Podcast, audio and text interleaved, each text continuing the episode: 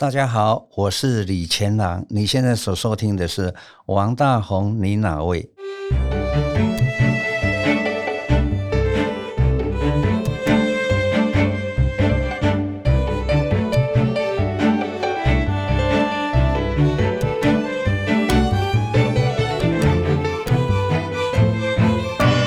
？Welcome back to 王大宏领导为大红户，我是主持人蔡博。好的，我们这一集的来宾呢，一样是延续上周，我们现场有李贤阳老师、王俊雄老师，还有李柏林。老师 是我同学啊，舞台设计。上一周我们讨论了很多关于古迹的一些想法。那这一集呢，我想要请在场的来宾来跟我们聊一下，因为其实稍微有读过王大宏建筑剧场的听众朋友们，可能都会读到一条几乎已经是教条式的分析。他们就说，王先生王大宏的建筑剧场呢，它是融合了所谓的包 house 跟苏州园林建筑的一个综合体。可能一般人读过就觉得说，哦，我知道啊，就这两个东西中西啊混合在一起，哦，了解。可是事实上，很多人可能也真的不晓得到底什么是 Bauhaus，很多人也不晓得到底说园林。对啊，可能照片看过，假山假水，美丽，哎，这样。可是其实也不晓得细节是什么。所以我觉得我们今天可以花一点点时间，提供一些不一样的角度，然后让听众朋友呢可以有更多的所谓的工具，当他们在去到那个地方的时候，或许有一些多的线索，可以再来欣赏这个建筑。所以我们就先来聊一下那个园林好了，好不好？因为我也是在。看，我现在根本就是一个粉丝的心态，因为我看那个钱老师的另外一本书叫《古迹入门》，里面他有一个地方提到园林啦。那我觉得园林里面有一点我觉得很有趣啊，就是书中里面有讲到说，园林虽然跟通常都是跟住宅相连，但它刚好那个布局呢，跟很制式化那种合院的住宅是刚好相反的。它反而非常强调的是很自由的配置的方式，以创造一种很奇巧的景致。有两个很重要的点，一个是景区的分隔。然后另外一个是游园动线的设计，可不可以请钱老师跟我们讲一下，到底什么叫做景区的分隔？那什么又是游园动线的设计？可不可以稍微聊一下？因为我们知道呢，这个王大宏先生呢，他家境非常好，且他的家学渊源，他父亲王宠惠也是一个很著名的一个学者，这个法学专家，所以他小时候呢，除了住苏州。他在北京呢，哈出出生，然后在苏州受了小学教育，最后呢，他到瑞士、到英国、到美国留学。他的求学经过其实就是经历了哈这个传统中国的，还有这个现代主义的这样的一个洗礼了。那他在苏州虽然是很短，但是我相信他也有想过这个问题。所以你现在问我说这个园林是怎么一回事情？那其实我们知道，王大宏呢，他自己的书里面说，他很崇拜鲁梭。鲁梭在这个十九世纪的法国的哲学家里面，是一个崇尚自然的啊，对一草一木啊、阳光、空气、水是非常尊重的，尊重外在世界的这样一个一个哲学家。嗯，王大宏他是尊重整个自然、阳光。空气，他注重这个，所以他的建筑物呢住进去会很舒服，是因为阳光、空气、绿地都有。嗯那现在谈到这个园林哈，园林要有一些条件，因为园林可能需要一点空地。我们现在住公寓的人怎么会有园林呢？但王大宏他有那个条件，他当时盖这个红英别墅的时候，天母那一栋，它是一楼，它有个空地，它有园林。但是他更早的那一个红炉。哪有什么园林？一座细楼，四楼你这个看到的是天空啊！所以园林哈要跟土地接触，那么叫接地气。嗯哼，没有人有这个条件了。以现在来看的话，嗯，那中国古代那他又跟我们不一样。中国古代人没有那么密集，住得很松嘛。这个时候他们就觉得说呢，住可能要正襟危坐，儒家的啊，正襟危坐，祖宗厅啊，然后客人来访啊，哈。很严肃，但是呢，当客人走掉以后，你自己是不是应该更 easy 一点？这个时候，他就回到他的后院。我们说才子佳人相会后花园，为什么不前花园？因为前面不能够丢人现眼啊，对不对？哈，那是严肃的场合。至于宅地的后面，那是我们自己。可以比较这个轻松的一面，所以在苏州，在中国大陆比较富贵的人家，通常都是啊，前面有一个对称性的、比较严肃的住宅，四合院、三合院，但是它的旁边或它的后面呢，马上就是一个哈有道家思想的道家思想里面，道家就是太极拳啊，是比较能够自由的。这个时候他就不要做对称了，他做不对称啊。东一个西一个啊，假山水还有植物啊，非常自然的。那我想这个就是两种思想，一个是儒家的思想，一个是道家的思想，完混在一起。那王先生他也深懂这个理论，所以通常他的建筑物旁边如果有机会做一个园林的话，他也觉得这个园林应该是一个比较自由的、比较啊不规则的。嗯哼，我想这个王先生的想法啊，我不能替他讲，那我们看他的作品就是这样子的。一个效果。后来，I N 贝他的同学 I N 贝做苏州博物馆也是这样的做法啊，很很严肃的一个苏州博物馆，屋顶还尖尖的呢。他那个叫做他的现代主义啊，有点像用刀子去削一个钻石磨钻石。你看那个苏州博物馆哈，就是一个钻石。香港那个中国银行大楼，不不不，好高好高。人家说一把剑，我倒觉得像剑也对，像一颗钻石也对啊，因为它有磨。很多不同的面，让它在阳光下，它可以不同角度的这个反射光。银行大楼，香港那个，你看底下，它也做了假山，让水在那个山里面流。那从中国古画的观点啊，是想制造一个小宇宙了。也就是说呢，我们真正的宇宙是抬头是天，俯瞰是地，但是你回到家里面，可能没有这个上俯天下俯地的这个感觉呀。于是乎呢，就缩小。所以日本的禅宗庭园就是缩小了宇宙。它两颗石头哦，那个龙安寺两颗石头是两座山的意思哦。那你就对着它看，对着它看。那所谓的大小啊，这个是一个比例的问题的。王安石有一首诗啊，山比较大还是月亮比较大？那大家都说哦，山大啊，月亮小啊。王安说不一定哦，月亮可能比那个山还大哦。但是如果你从一个角度这样拍一张照片，月亮是比较小啊，一颗，嗯，小小的山比较大。啊。但是你如果从太空中看，山大还是月亮大？那山根本看不到了。所以你看大小啊，其实不是它真正的这个这个问题，是你眼睛看的的问题了。那看你站在什么地方看。所以这个我们说这个中国或者台湾园林这个假山哈，事实上它就是一个小宇宙。嗯，那王先生他也深懂这个境界，他也做这种。我对园林的有一有一个这个刚刚讲到的那个呃游园动线的设计，其实很很有感觉，因为我觉得它很像剧场。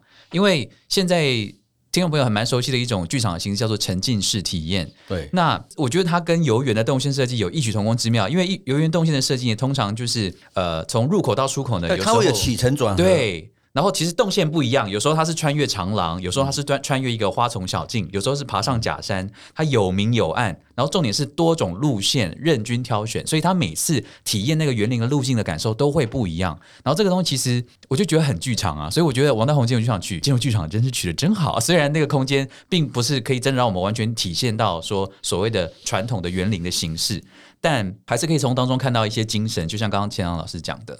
那接下来这一题很大哦，Bauhaus，就是大家都在讲什么是 Bauhaus。我个人是对 Bauhaus 一无所知啊，王老师。先谈一下说前面那一题，我其实是对这个事情，或者说王力宏自自宅是中西合璧，我也觉得这种。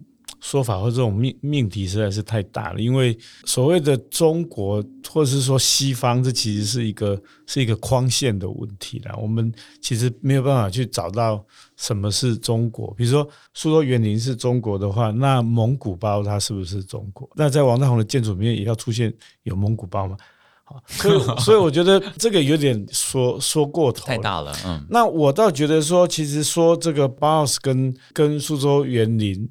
对于这个王大宏的影响，我倒觉得这个是可以讨论的部分了。也就是说，如果就我所知的话，那个王大宏是在北京出生，那可是大概大概一出生没多久，因为他妈妈就就过世了，嗯，那他爸爸也没也没办法去照顾他，他所以他就被带到苏州，等于是跟他舅舅的家庭一起长大。这样子，所以我们在他的书书里面，你可以看到他说，他从一岁到到十三岁这个时间里面呢，他都在苏州，然后就跟着一群小孩，他们一起一起长大，嗯，这样。所以我觉得这个经历是很特别，就像就像刚才那个李老师所讲的一样，那个我们如果去过苏州，就知道它它是一个很特别的一个环境嘛，就好像我们今天去去威尼斯一样，那是一个很特别的一个环境。那我相信，只要是任何人，只要是他开始离开那个环境，也就是说，他当初从苏州离开到瑞士去念中学，我相信他对于苏州那个环境是会非常非常深刻的。嗯，比如说那个当你人生在里面，你还不一定会记得那么多。那可是人，你一旦离开了那么特别的一个环境的时候，我那我相信你你会记得那个非常的多。所以呢，我看到的证据呢是王大宏到哈佛去以后，然后他毕业以后呢，他曾经做过一个案子，在杂志上面投稿，然后他还得到奖，我们叫做中庭住宅，在这个书里面有，你你们等下可以翻一下。嗯那在这个案子里面，我们可以看到呢，他把。一种包豪斯的这种住宅里面呢，把它放进去非常多这种苏州园林的这种元素到里面去。我那我们甚至可以看到说，他在这个墙壁上的那些橱柜上面，他还画了一个象牙的这种装装饰，它放在橱柜上，在墙壁上有这种中国的这种扇形的装饰。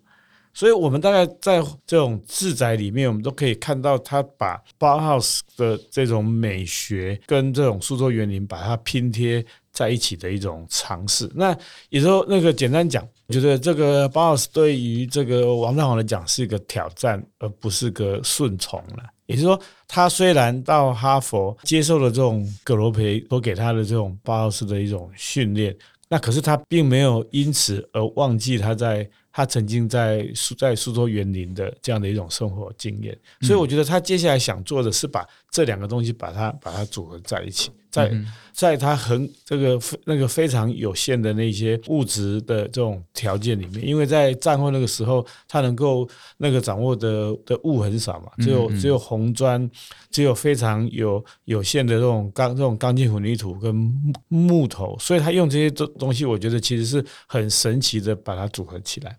那至于说我们现在再回来要回答说，那什么是八号说？对我超关心这件事情。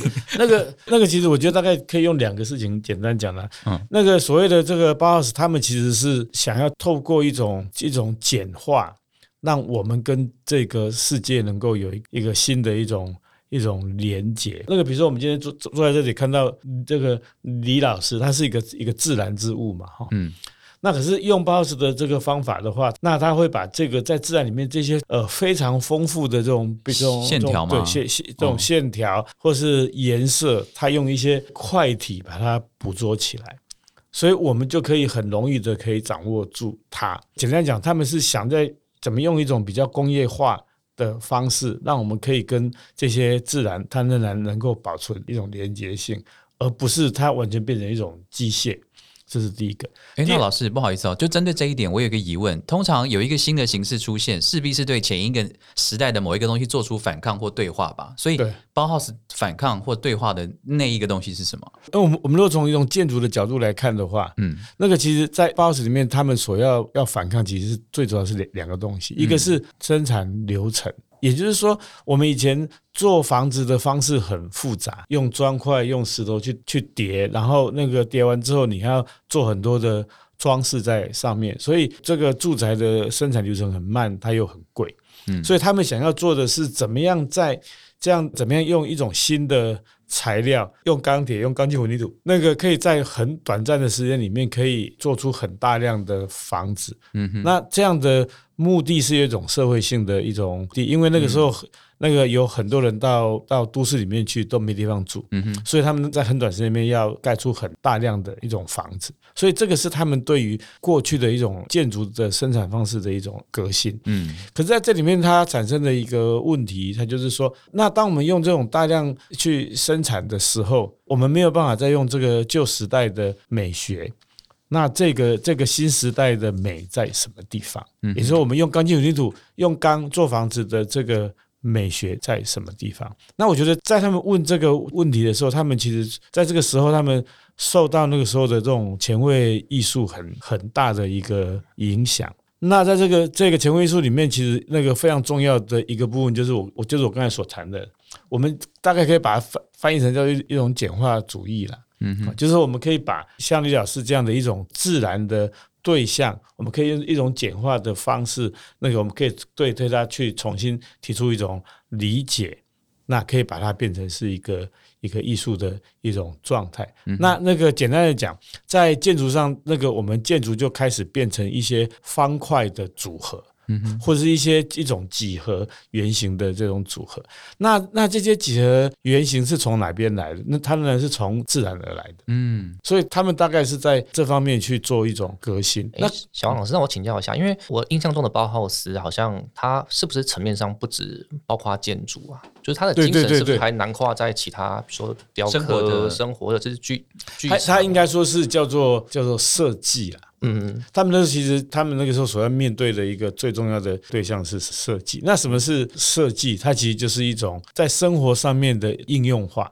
好，比如说，哎，什么是艺术的生产？它是独一无二。所以呢，那个作为一个艺术家，你要你要什么东西，那你都要都要自己去做。那个你的每个东西，你都是那个自己去那个用你的手把把它做出来。可是做设计，它不是这样。做设计是我们做出一个原型之后，就让别人去生产，所以它是大量做的。所以呢，在这个呃设计的时候，你必须跟这个生产的流程有关。那这个生产流程它一定是是机械性的。那可是那个这种机械做出来的东西很糟糕，它它没有没有人的感觉。比如说，它跟我们手中间是是没有办法去吻合的。嗯哼，所以我们手手一摸就被刮伤了。因为这些设计品是要让人去用的。所以它必须跟人是有一种关联性，而人是是自然的，所以我们必须把这些用那个用机械生产出来的东西把它自然化。可是你要把它自然化，你也不可能把它全部变成一个用手做的一个东西。所以它中间就变成是说，在设计的这个过程里面，虽然最后是用机器所生产的，可是它必须跟我们人的这种使用跟情感必须要有所连接。所以在这个里面所产生的这个东西，就是叫做一种应用艺术，而不是纯艺术。哦，所以说在八号里面，他们最重要是要讨论这个问题。同样的，在他们的剧场那个里头，他们一样也是在讨论这个问问题，就是说机械跟自然之间，嗯，这样。哎，柏林，你在学舞台设计的过程当中，你需要学。各种不同时代的建筑风格啦，或者是不同的主义等等之类的东西吗？倒没有诶，我从我想我从大，因为我大学就就读戏剧系嘛，然后后来到美国也是读剧场相关，所以呃，这中间没有任何所谓的建筑史的课程。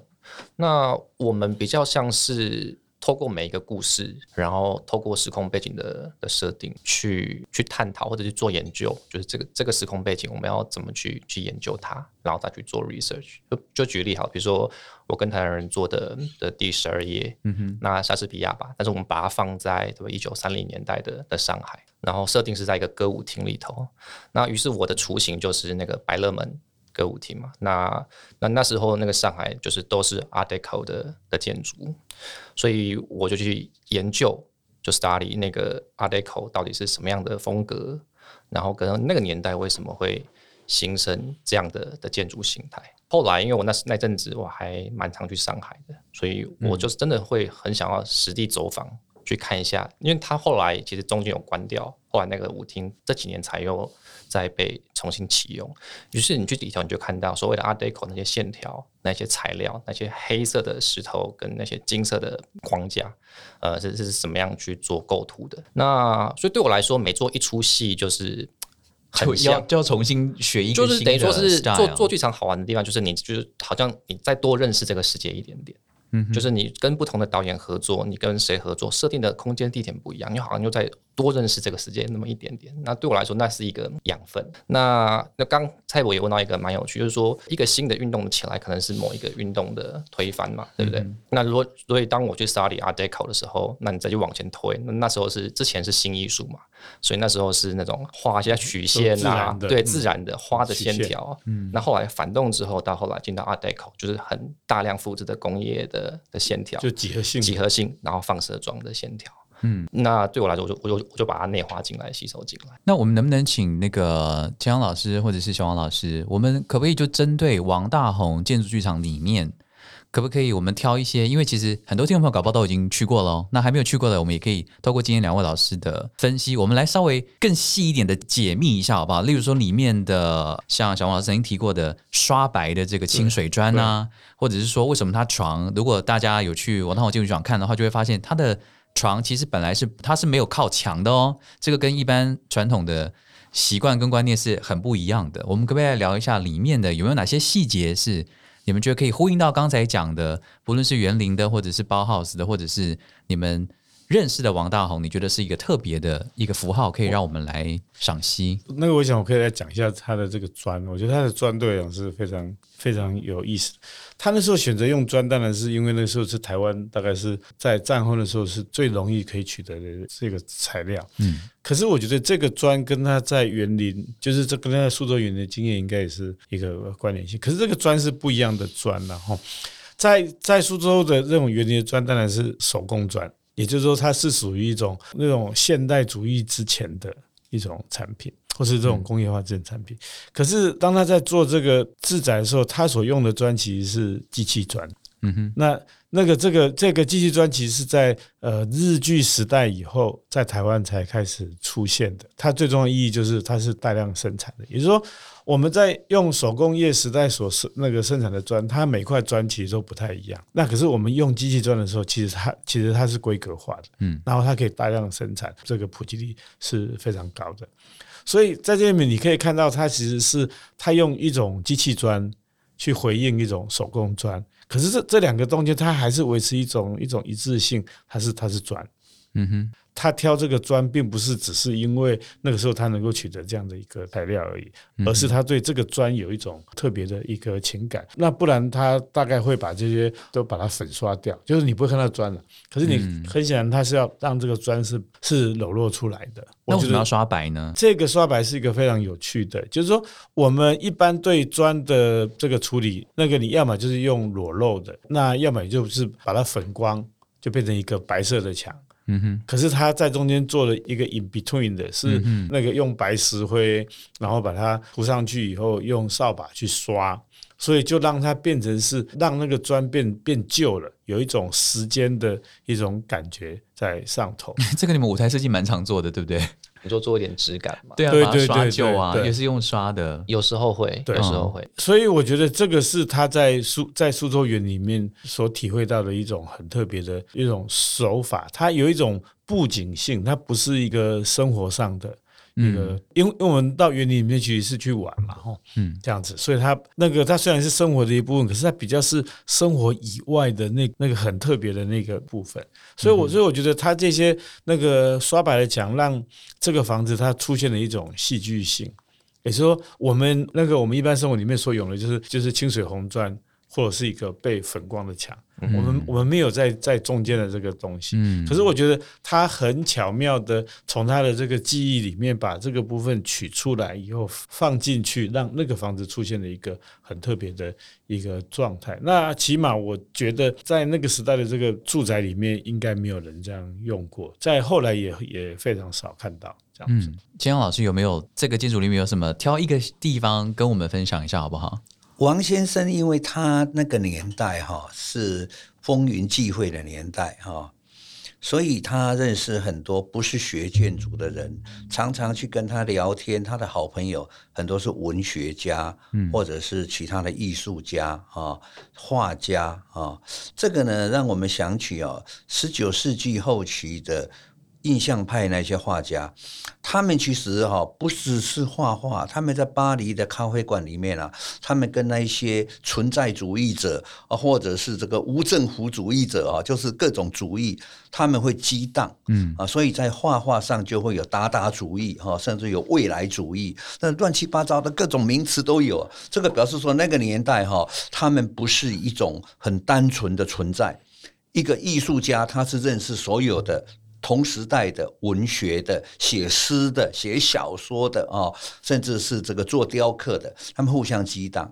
所以包浩斯呢，那种很简单的纯净的线条，除了是工业化的需求以外，其实受到当时呢 Black 或者是 Picasso 的立体主义的影响，把形象呢哈简化成几个几何体，更早塑制塞上，所以这种都是跟别的领域。有关系的啦。那现在王大宏呢？他当然有很多经验的人，他当然脑海中会有他童年时期的这个苏州，或者他在瑞士的时候看到那一些哦，这个欧洲的这些建筑物、传统建筑物哈。我想这个都会融合在一起。当然，他受到的教育呢是包浩斯的教育，是 Gropius 是他的学生，Gropius 是包浩斯的校长，所以呢，这个他可以说是包浩斯的传人了，跟 I M 贝一样哈。那他当然。作为一个中国的建筑师，他就不能忘记自己的血统里面有那个中国的 DNA，所以他会把它很巧妙的把它揉在一起。但是我也不觉得说呢，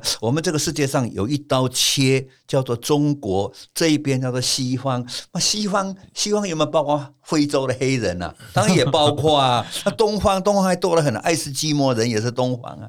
刚才王老师讲的那蒙古包也是，啊，所以这个不能够这样切了，那个是一个很复杂的问题了啊。很复杂的一种柔和哈，就是就是是它的那个化学成分是很复杂的。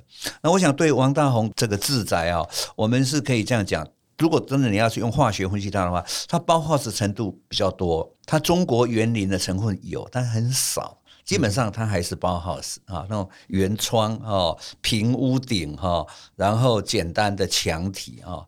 至于说砖，它把它涂白，我们知道苏州的砖是灰色的。灰的啊，然后在他那个年代，一九五六零年代，北头有一种白砖，不要涂，本身就是白的，有白砖哦。我相信呢，他要让颜色纯净。我刚讲他是写诗的人，他要让它里面的颜色哈不要太多，要的话就一个颜色或两个颜色啊，不要太多啊。我想这个跟他这种整个的这个纯净主义是有关系的，他要求简洁。那它如果是红砖呢？我们今天如果把白色把它洗掉，也有它的区别。它其实有很多红砖房子，它替张群设计那个房子，全部都红砖，在士林园艺所里面，你们可以去看。明传大学在过去全红诶，所以我们不能说他不喜欢红，我们只能说他喜欢单纯，单纯红也是单纯啊，单纯黑也是单纯啊，他就不喜欢有很多颜色啊，很多颜色变成。龙山寺了，那这是两种趣味，你也不能说龙山寺五颜六色就不好，对不对？这是两两种，就像说苹果跟橘子，这是两种味道。嗯，我们今天节目的最后呢，我想要虽然又抛出一个大的问题，可能又会超时，但是我我还觉得还是要延续一下，因为王大文先生他好像毕生都在追寻所谓的一个叫做他认为的新中国建筑，他认为这个建筑，毕竟当初盖故宫啦或者国父纪念馆，他都遇到同样的问题嘛，就是你为什么不给我一个？宫廷式的建筑呢？可是他就觉得说不可以，不要。或者我跟你讲，你要去看他的文章哈，他的文章哈有两篇很有意思。第一篇文章哈，他是有点攻击传统宫宫殿建筑。他认为今天又不是帝帝王时代，为什么要盖那个翘屋顶，然后琉璃瓦的哈？他是不喜欢的。但是他后来他自己又说呢，看惯了那么多玻璃帷幕墙啊，他倒觉得说 哦，这个中国的琉璃瓦还蛮好的。所以我跟你讲，一个人哈，我说人是有机体嘛，你不能要求说一个人哈，他永远不会变的，他也他也会。也随着时势啊，说一句话，就他还会见风转舵呢。风这样吹，我的舵就给他转成这样，那个那顺势了哈。我觉得他自己也有点改变啊。他早期哈是不喜欢曲线，他一定要直，就是直线。嗯，但是一旦曲线，就让你有点中国翘威严、屋顶翘的感觉。他早期他自己严格限制自己不要有，到他年纪大的时候呢，他是台湾用曲线用最多的人了。你看那个国父纪念馆、教育部，那都翘起来了。我觉得他很可能也受到 I M 贝的东海教堂的影响，因为在现代主义里面哈，基本上也有弧线。你看那个 Oscar Niemeyer，巴西的那一个，全部是曲线，但是是单纯的，就是塞上的曲线。但是呢，包浩斯自己不要有曲线。你看包浩斯那个教室，格罗皮亚斯那个教室，全部都是直角做出来的。包 House 在那个德德绍的那一个，但是传播到南美去的，南美他们会有拉丁啊什么的味道，拉丁人就比较啊像那个山塔纳的音乐一样，山塔纳的音乐就是拉丁化，拉丁摇滚，他就觉得应该要把那个抗嘎好那种这种东西加进去，那这个东西让你想起非洲哎。这个怎么怎么像摇滚乐呢？但是桑塔纳他要这样做，把拉丁放进去，所以到了南美洲变体的包浩斯很多曲线。那原来王大宏他是包浩斯的信徒，他是 Gropius 的学生，但是后来他看到啊，I M 被自己啊都变节了，I M 被自己都都有东海教堂四片曲曲面，我觉得他有受到一九六二年那个时候东海教堂落成的影响。弯曲的，所以国父纪念馆就四个角翘起来了啊！如果今天如果王先生还在的话，我们也可以问他这个问题：说你早期是直线的信徒，为什么后来你叛教了呢？这么严重，对不对？但是我跟你讲，这你不能怪他。每一个人哈，每一个阶段是是会摇摆的，嗯，因为那个是时势之所趋，它是时代的俘虏，嗯，这个时代怎么走，你要跟着怎么走啊！就像今天。我们现在台湾的建筑，对不对？那也是受到现在的这个解构啊，什么？你不能说不理解构的啦，那你是画外了啊，不是这个原始的人了嘛？好吧，我又扯远了。总而言之呢，人哈，他是一个时代的这个产物，人的思想是时代思想的总累积。嗯，刚才江老师其实有提到很多，例如说。相关的建筑物跟一个很有名的建筑师，就是贝聿铭了哈。贝聿铭的建筑，其实听众朋友有所不知，贝聿铭其实跟王大宏先生是同学，他们也是就是算了二十几岁的时候在美国的时候认识的。所以呢，关于这两个人的一些故事，诶，我们下一集呢会再好好的聊聊。同时，我们也会来讨论一下，到底有没有所谓的叫做台湾的建筑呢？好，我们在下一集呢会跟大家好好聊这个话题。今天王大宏领导位节目就先到这边喽，See you next week。拜，哎，拜一下啦！拜，拜，有忘教不会，抱歉，忘记了。